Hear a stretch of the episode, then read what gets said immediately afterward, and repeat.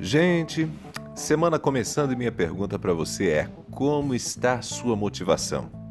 Em qualquer período da história, sempre teremos pessoas passando por momentos difíceis. Não importa se o país está numa onda positiva de crescimento econômico, se está tudo calmo e se há bastante tempo não ocorrem desastres naturais ou alguma onda de doenças. Ainda assim, haverá pessoas com problemas.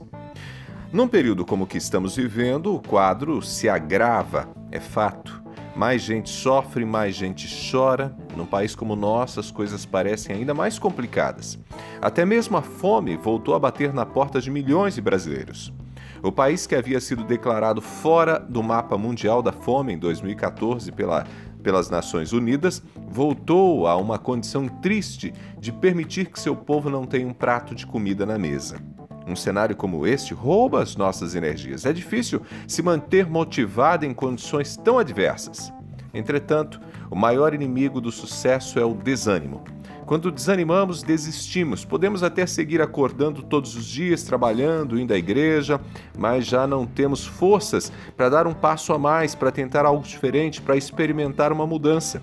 Ou seja, estamos vivos, mas na prática não temos vida pois vida é ânimo, é vontade, é desejo. Desanimados, perdemos o ânimo, a vontade, o desejo, estamos de pé, mas estamos mortos por dentro. Por isso, neste comecinho de semana, meu convite a você é: reaja, peça forças a Deus e confie. Acredite que mesmo num cenário tão difícil, ainda é possível vencer. Um dos mais incríveis inventores da humanidade certa vez disse: Nossa maior fraqueza está em desistir. O caminho mais seguro para o sucesso é tentar mais uma vez. Frase de Thomas Edison. Portanto, tente mais uma vez. E se der errado, tente de novo. Não desista. Com fé, siga lutando. O Senhor vai renovar as suas forças. Por hora é isso, eu sou Ronaldo Neso, você pode me acompanhar lá nas redes sociais. Te espero lá no Facebook ou no Instagram. Abraços do Ronaldo